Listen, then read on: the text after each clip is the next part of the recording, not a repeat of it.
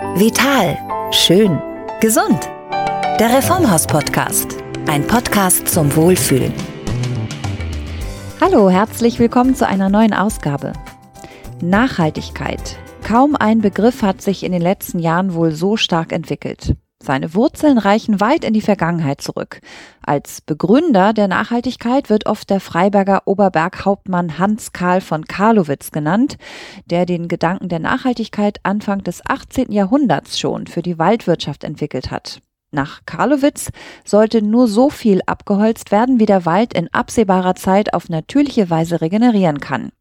Das Prinzip der Nachhaltigkeit sollte also sicherstellen, dass ein natürliches System in seinen wesentlichen Eigenschaften langfristig erhalten bleibt. Dieses Konzept kommt uns wohl bekannt vor. Es ist heute angesichts von massivem Ressourcenverbrauch, Umweltverschmutzung und Klimawandel moderner und wichtiger denn je. Wir sprechen in dieser Ausgabe mit Rainer Plum, dem Vorstand der Reformhausgenossenschaft, über ökologische, ökonomische und soziale Standards in Sachen Nachhaltigkeit, die für die Reformhäuser schon seit ihrer Entstehung aus der Lebensreformbewegung Mitte des 19. Jahrhunderts im Wesentlichen gelten. Und wir sprechen auch über den wichtigen Beitrag, den wir alle selbst zum Thema leisten können. Stichwort vegetarische oder vegane Ernährung und ich freue mich sehr, dass wir wieder Sie hier bei uns im Podcast begrüßen dürfen, Herr Plum. Ich freue mich sehr, dass wir über das heutige Thema zusammen sprechen.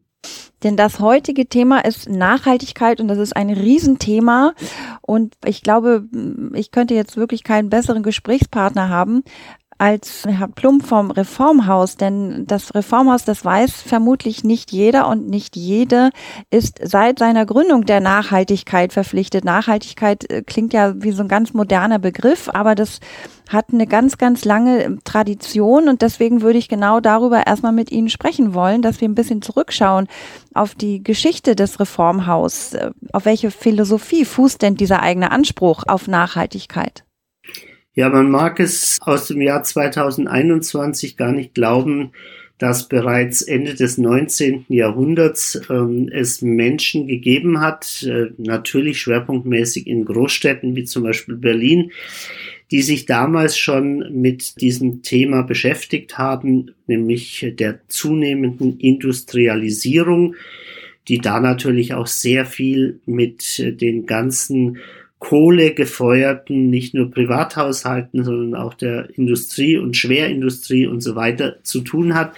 Nicht umsonst kommt ja auch äh, für äh, einen Teil von NRW der Begriff des Kohlenpots und äh, des Ruhrgebietes, äh, also hat sich entwickelt, weil ähm, dort tatsächlich natürlich mit äh, dem zunehmenden Energieverbrauch, der Ende des 19. Jahrhunderts mit der zunehmenden Industrialisierung entstanden ist, ähm, auch Gegenbewegungen gebildet haben. Und eine dieser Gegenbewegungen war die Lebensreformbewegung, die äh, ganz klar als Ziel hatte, Lebensmodelle, Lebensstile zu entwickeln, die ähm, zurück zur Natur und den äh, damit verbundenen Art und Weise zu leben äh, einhergegangen sind. Und das hat ja dann ähm, in den 1880ern dazu geführt, dass die Obstbausiedlung Eden-Oranienburg bei Berlin entstanden ist, eine der absoluten Keimzellen der Lebensreformbewegung und des Reformhauses und eben 1887 dann tatsächlich das erste Geschäft in Berlin, das ein Vorläufer sozusagen des, des Reformhauses dann auch war. Dort hat von Anfang an das Thema Ressourcenschonung, Nachhaltigkeit, wie wir das heute verstehen, seinen Ursprung für das Reformhaus auch gehabt. Ja, und ich könnte mir vorstellen, diese Bewegung zurück zur Natur, Ressourcenschonung versus Industrialisierung, das ist natürlich von Anfang an auf Widerstand gestoßen, oder? Ich sag mal so, die Reformhäuser und die Lebensreformbewegung, wenn sie nicht sehr stark politisch sich engagiert hat, sondern eher in Form eben von Einzelhandelsgeschäften, dann war das etwas, was eher so unter dem Radar der, sag ich mal, Hauptwahrnehmung stattgefunden hat. Und wenn da nicht wirklich politische Äußerungen damit verbunden waren, dann konnte die Reformhausbranche mit auch den Herstellerbetrieben, die da waren, zwar belächelt von vielen, aber auch eher ungestört äh, dort die Kreise ziehen und sowohl die Unternehmen als auch das Thema weiterentwickeln. Belächelt wurde es auf jeden Fall ähm, und das hat sich ja auch sehr spät erst geändert. Wenn wir das jetzt mal uns weiter anschauen, wie sich das Thema Nachhaltigkeit entwickelt hat, da würde ich gefühlt sagen, in den 1980er Jahren mit dem Aufbruch der Umweltschutzbewegungen und der Gründung der Grünen, da ist, äh, ich will nicht sagen, vielen das Lächeln vergangen. Aber da war es das erste Mal, dass es auch politisch tatsächlich relevant wurde und gehört wurde, oder? Also man kann es tatsächlich noch ein klein bisschen früher verorten. Es gibt so ein wunderbares Datum 1972 und die Veröffentlichung des Club of Rome's mit den Grenzen des Wachstums. Ich glaube, das war eine tatsächlich epochaler Einschnitt, auf den sich dann sehr, sehr viel auch tatsächlich begründet hat. Also so wie Sie gesagt haben, die ganze Umweltschutzbewegung, die Grünen, auch der ganze Naturkostbereich, der in, in dieser Zeit Stück für Stück begonnen hat und Fahrt aufgenommen hat. Also das waren die Themen oder auch wenn Sie sehen, Demeter ist sehr alt, nämlich aus den 20er Jahren des letzten Jahrhunderts, aber wenn Sie den heutigen größten deutschen Anbauverband nehmen, nämlich Bioland, dann ist der in Mitte der 70er Jahre gegründet worden. Also von daher sieht man, dass mit diesem Grenzen des Wachstums tatsächlich das erste Mal auch mit einem wissenschaftlichen Basis dieses Thema der Ressourcenschonung, dieses Overshoot Days, wie man das heute nennt, dass das da überhaupt erst tatsächlich ins Bewusstsein einer größeren Gruppe von Menschen begonnen hat, getragen zu werden und sich dann jetzt über die Jahrzehnte tatsächlich Stück für Stück immer mehr zu einem gesellschaftlich relevanten Thema entwickelt hat. Wann würden Sie denn sagen, als Reformhausvorstand, wann hatten Sie das Gefühl, jetzt nimmt das Thema Nachhaltigkeit Fahrt auf? Jetzt haben wir wirklich ganz spürbaren Rückenwind. Also das hat dann tatsächlich, ähm, also in diesen äh, Jahrzehnten 80er, 90er kontinuierlich zugenommen. Und das, das kann man sehen an Themen, wenn man jetzt auf der einen Seite das Thema biologischer Landbau nimmt, ja, dann hat sich das aus diesen Anfängen in den 70er, 80er Jahren entwickelt. Da war dann ein tatsächlicher Beschleuniger Renate Künast, als sie Landwirtschafts- und Umweltministerin war und äh, auch das heißt ja heute noch so das Künast-Siegel, also das deutsche Bio-Siegel, als staatliches Qualitätsmerkmal verankert hat.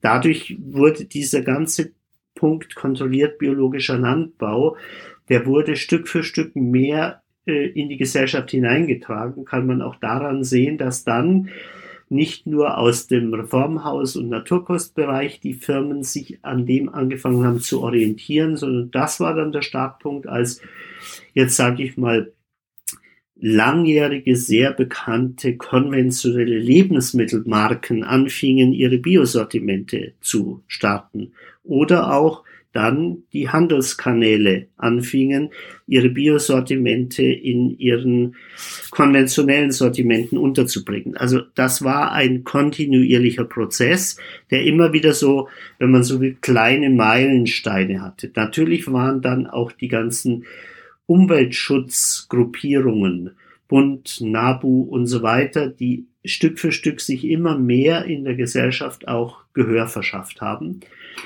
Auch äh, Themen wie zum Beispiel, als das Thema vegane Ernährung anfing, stärker zu werden, waren das wieder Input in diese Themen äh, Nachhaltigkeit, Ressourcenschonung, Umgang mit der Natur, Verzicht auf den massiven Einsatz von Herbiziden, Pestiziden, Gentechnik. Das waren alles kleine Meilensteine. Und äh, dann würde ich tatsächlich sagen, der letzte wirklich große Booster war Greta Thunberg und dann der Beginn der Fridays for Future Bewegung. Das ist ja eine sehr junge Bewegung im wahrsten Sinne des Wortes, die Sie aber, ich kann es mir nicht anders vorstellen, unterstützen.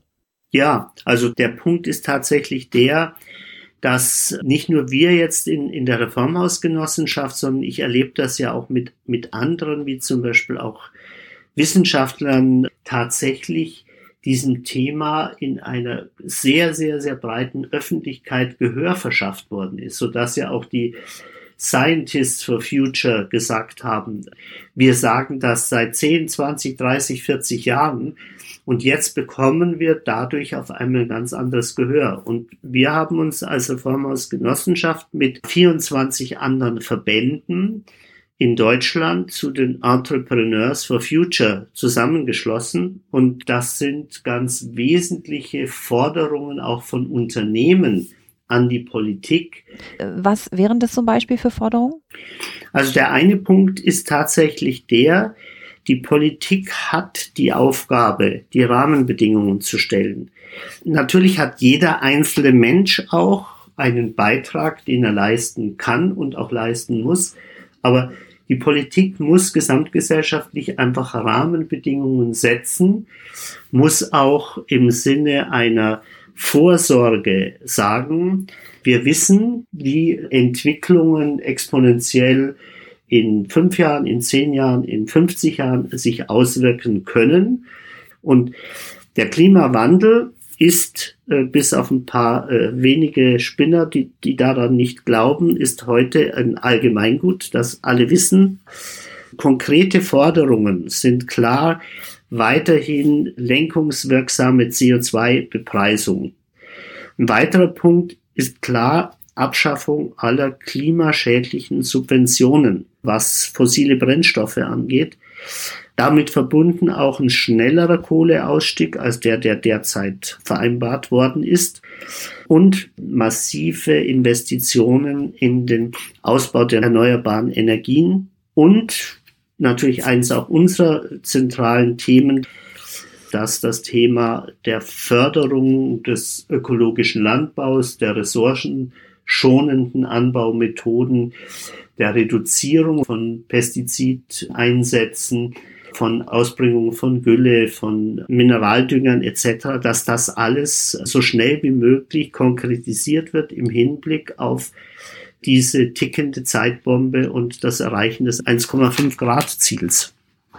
Das ist natürlich ein Riesenforderungskatalog an die Politik. Wenn wir jetzt auf uns selbst schauen, wir Verbraucher und Verbraucherinnen, da würde ich sagen, ist ja eine ganz klare Empfehlung, nicht nur aus gesundheitlicher Sicht, sondern aus ökologischer Sicht, eine pflanzenbasierte Ernährung hilft auch dem Klima. Ja, also das ist eine klare zentrale Botschaft von uns. Wir sind als Reformhaus seit 134 Jahren vegetarisch und vegan. Das können wir wirklich mit Stolz uns auf die Fahnen schreiben. Ich kann auch persönlich sagen, ich bin seit acht Jahren vegan lebend und kann sagen, genau diese Verbindung gesundheitlicher Nutzen, das ist das, was einen privat unterstützt, aber eben ein deutlich geringerer CO2-Fußabdruck durch den Verzicht auf tierische Lebensmittel. Und zwar nicht nur jetzt Fleisch- und Wurstwaren, sondern eben auch Milchprodukte und deren Erzeugung. Und da haben wir von, von Reformhaus aus nicht nur eine klare Haltung, sondern wir bieten ja auch den Menschen hier ganz konkrete Unterstützung, sprich Umstellung auf eine pflanzenbasierte Ernährung. Und ich will auch an der Stelle nochmal sagen, aus meiner Sicht oder aus unserer Sicht, es muss nicht jeder zu 100 Prozent vegan werden. Das ist gar nicht die Forderung, sondern es braucht erstmal im ersten Schritt ein Wahrnehmen des eigenen Verhaltens und dann aus der Wahrnehmung heraus die Entscheidung, will ich das noch weiter tun oder nicht und dann sich Schritt für Schritt ähm, in eine Richtung zu bewegen, die den CO2-Fußabdruck einfach reduziert. Und da bieten wir Unterstützung von Reformhausseite. Die Mitarbeiterinnen in den Reformhäusern sind in der Beratung ausgebildet, um Ernährungsumstellungen zu begleiten etc. Und wir haben ja auch unserem sowohl Reformhaus Kundenmagazin als auch in unseren Online-Bereichen jede Menge unterstützender Hilfestellungen, um so eine Veränderung im eigenen Leben tatsächlich auch vornehmen zu können. Ja, und ich darf ergänzen, auch hier im Podcast sprechen wir ganz, ganz häufig genau über diese Themen. Und ich finde das auch schön, genau wie Sie das beschreiben. Das ist so ein unideologischer Angang. Es muss nicht jeder komplett vegan leben. Man kann es aber erstmal diesen Schritt zurückgehen und zu, zu schauen, was esse ich eigentlich und was bewirke ich damit? Also das finde ich einen, ganz wichtigen Punkt und wir werben hier ja auch immer dafür, dass man genau diesen Schritt mal geht und äh, ja, es gibt tatsächlich viele Hilfestellungen äh, bei diesem Thema. Ja, und ich kann auch sagen, weil Sie das gerade angesprochen haben, der letzte Podcast zu dem Thema mit Professor Michalsen, der war wieder hervorragend, weil er von der wissenschaftlichen Seite eben auch klarstellen kann, es gibt heute aus wissenschaftlicher Sicht, aus gesundheitlicher Sicht, es gibt keine Einschränkung, nicht einen pflanzenbasierten Lebensstil wählen zu können. Ja, der ist heute für jeden machbar. Man muss sich damit beschäftigen. Das ist wie immer mit solchen Dingen. Aber es ist auch nicht ein Studium, das man da hinlegen muss, um sich dann vegan zu ernähren. Und äh, so wie Sie gesagt haben, der Podcast hat äh, wieder wunderbar die Dinge auf den Punkt gebracht und wir bieten da jede Unterstützung an, die man braucht. Ja, Klima ist das eine, Nachhaltigkeit umfasst ja aber auch viele andere Aspekte, ökologische, ökonomische und auch soziale. Wie würden Sie das definieren? Was sind Ihre Standards in Sachen Nachhaltigkeit? Also einmal ist es tatsächlich so, dass ich es auch für ganz wesentlich halte, dass auch das äh, ganzheitlich betrachtet wird, dass man also nicht sagt, man kann einen dieser drei Aspekte rausnehmen. Also wir jetzt wieder, Reformhaus, sind ein Wirtschaftsunternehmen und alle unsere Mitglieder, die die Reformhäuser betreiben und unsere Partner, die Hersteller, sind alles Wirtschaftsunternehmen und haben von daher auch ein klares ökonomisches Ziel, aber die Bedingungen, die dort mit zusammenhängen, heißen eben auf der einen Seite, was das Ökologische angeht, es geht um Rohstoffe aus biologischem Landbau. Und zwar egal, ob das jetzt Lebensmittel sind, ob das die Rohstoffe für Naturkosmetik sind, ob das die Rohstoffe für Naturarzneimittel sind, obwohl die Naturarzneimittel damit nicht werben dürfen, wenn die Rohstoffe aus biologischem Anbau sind. Aber das ist das Grundverständnis für das Reformhaus. Und wir haben ja eigene Qualitätsrichtlinien, die Neuform Qualitätsrichtlinien, sowohl für Standardprodukte als auch für vegane Produkte. Und dort sind diese Dinge auch klar zugrunde gelegt, was die ökologischen Kriterien angeht. Die gehen also über das Thema des äh, biologischen Landbaus nochmal hinaus, was natürlich Themen angeht wie Gentechnikfreiheit, keine radioaktive Bestrahlung von Rohstoffen oder von Produkten und hat natürlich auch mit Themen zu tun, was die Schadstoffkonzentrationen angeht, weil trotz biologischem Landbau haben sie heute ubiquitäre Umweltbelastungen von Pestiziden und anderen äh, flüchtigen Substanzen. Da haben wir aus der Tradition heraus, aber auch aktuell im Reformhaus äh, sehr hohe definierte Standards, die Produkte auch erfüllen müssen, wenn sie das Premium-Siegel Neuformqualität äh, auch bekommen wollen.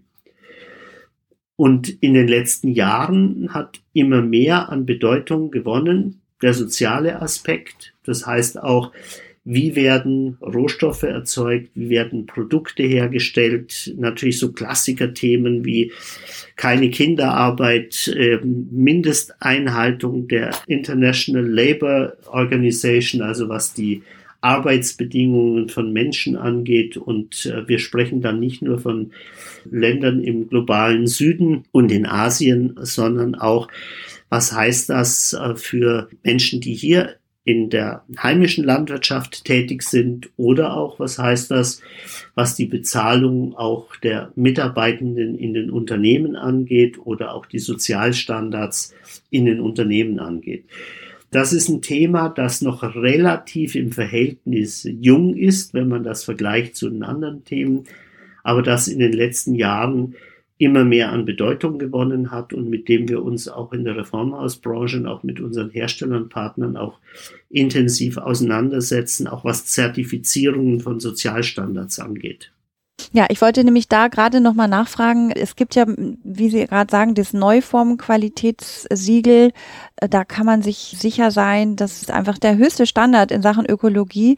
Und beim Thema soziale Nachhaltigkeit, eben weil das auch noch relativ jung ist, ähm, da finde ich ja eigentlich nicht so ein Siegel. Ja, man muss das jetzt nochmal vielleicht in unterschiedlichen Branchen auch betrachten. Es gibt Branchen, die, sage ich mal, stehen da noch deutlich mehr im Feuer, also Klassiker Textil. Aber insgesamt kann man sagen, da haben in den letzten Jahren in den unterschiedlichen Branchen auch von den Zertifizierern oder auch zum Beispiel im biologischen Landbau von Anbauverbänden, Bioland, äh, Demeter, Naturland, sind immer mehr Kriterien entwickelt worden, die heute die Grundlage sind, dass zum Beispiel jetzt bei einem biologischen Anbauprojekt in Afrika, in Südamerika etc., dass dort garantiert werden kann, dass eben soziale Mindeststandards eingehalten werden, dass Entlohnung gerecht ist. Wichtig ist auch natürlich die ganze äh, Bewegung, was die Fairprodukte und so weiter angeht. Und wir sind als jetzt Reformhausgenossenschaft und auch mit unserem eigenen Herstellungsbetrieb, der ja die Eigenmarke Reformhaus herstellt, sind wir mit diesen Organisationen in der Zusammenarbeit und erfüllen auch diese geforderten Sozialstandards für die Produkte, die wir zum Beispiel unter der Eigenmarke im Verkehr haben. Ja, also ich glaube, wir lernen alle, dass Nachhaltigkeit ein sehr weites Feld ist, was man ähm, in alle Richtungen denken kann und denken muss. Nicht nur ökologisch, sondern eben auch ökonomisch und sozial. Ich habe aber die gute Botschaft, dass wenn ich ins Reformhaus gehe, kann ich mir einfach sicher sein, da kommt wieder das große Wort, das gute Gewissen, dass ich bei Ihnen mit gutem Gewissen konsumieren kann und nicht nur für meine eigene Gesundheit was tue, sondern eben auch genau diese Prozesse mit unterstütze. Ja, das freut mich und freut uns natürlich und wir erleben das ja auch am Feedback von vielen Kundinnen über die Jahrzehnte und auch jetzt über die Jahre, dass dem Reformhaus da ein auch großes Vertrauen entgegengebracht wird, was wir auch als wirklich immer Auftrag auch immer wieder verstehen, diesem Vertrauen auch gerecht zu werden. Es ist eine gesamtgesellschaftliche Aufgabe, an der wir alle beteiligt sind, sowohl als Einzelpersonen, aber natürlich auch ganz stark von den Unternehmen her.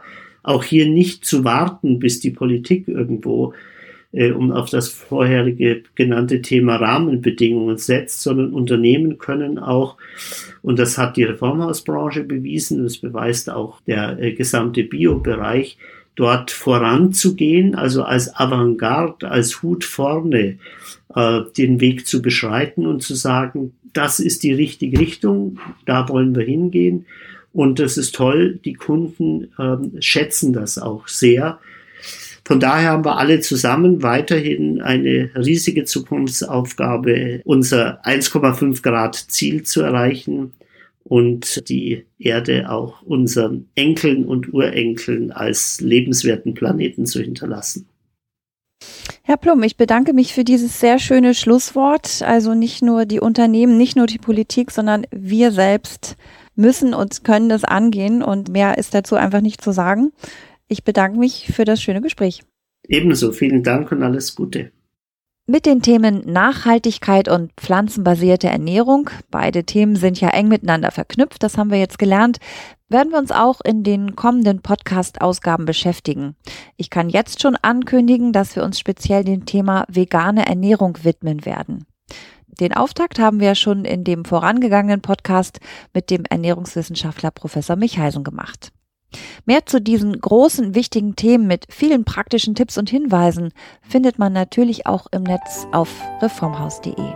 Ich bedanke mich fürs Zuhören und sage Tschüss, bis zur nächsten Ausgabe. Der Reformhaus Podcast, ein Podcast zum Wohlfühlen.